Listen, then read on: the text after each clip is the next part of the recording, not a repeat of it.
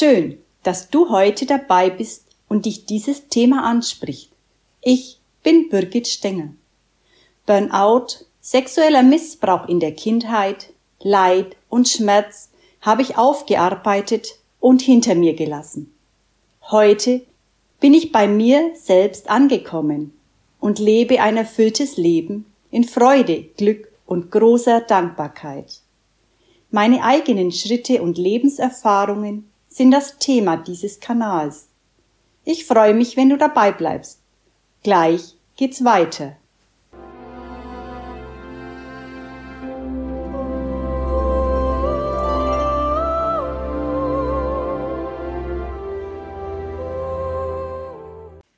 Es folgt eine Passage aus meinem ersten Buch Burnout, das größte Geschenk meines Lebens. Die Erfahrungen des Alltags zu Hause nach meinem ersten Seminar. Ich freute mich wirklich sehr, nun wieder nach Hause zu kommen, meine Familie wiederzusehen.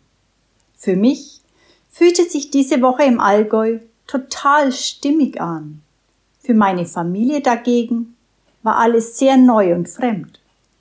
Und meine Einstellung zu allem war so gänzlich anders, als sie es bisher kannten.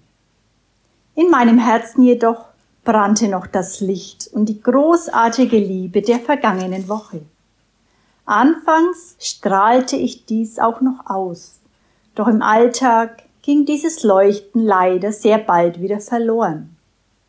Es hatten sich in der Zwischenzeit die vorhandenen Probleme ja nicht in Luft aufgelöst. Doch der Funke in meinem Herzen war immerhin noch da. Ich hatte das Gefühl, nun Werkzeuge erhalten zu haben, mit denen ich mein Leben verändern konnte.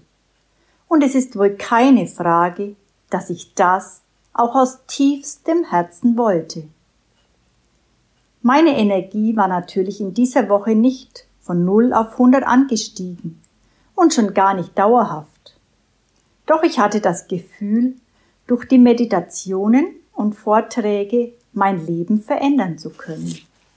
Auch war in mir der Wunsch entstanden, diese erhaltenen Informationen in die ganze Welt hinaus posaunen zu wollen. Ich dachte, solche Wahrheiten müssten doch wohl wirklich jeden Menschen interessieren.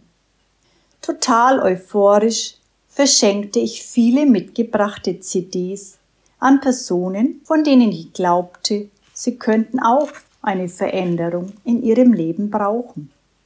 Allerdings erreichte ich sehr schnell wieder den Boden der Tatsachen. Ich stellte fest, dass dieses Thema so gut wie überhaupt niemanden um mich herum interessierte. Das war für mich schlechthin undenkbar. Es konnte doch nicht sein, dass man Möglichkeiten, wie man das eigene Leben zum Positiven verändern kann, nicht annimmt? Doch diese Erfahrung machte ich traurigerweise und mache sie auch heute noch. Tja, wie konnte ich nun mein Leben nachhaltig verändern? Da ich noch keine Arbeitsstelle hatte, begann ich vormittags mit zwei Meditationen.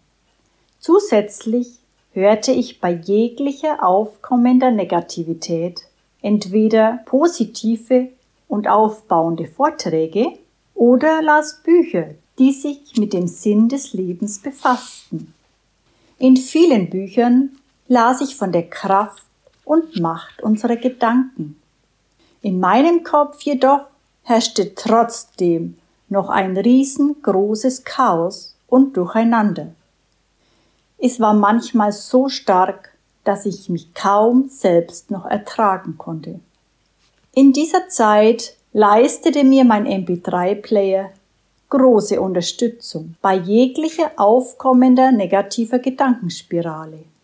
Zu dieser Zeit war es für mich die einzige Möglichkeit, dem Hamsterrad, in dem ich mich oft gefangen fühlte, zu entkommen. Mittlerweile fingen die Antidepressiva an zu wirken, die ich seit dem Zusammenbruch täglich einnahm.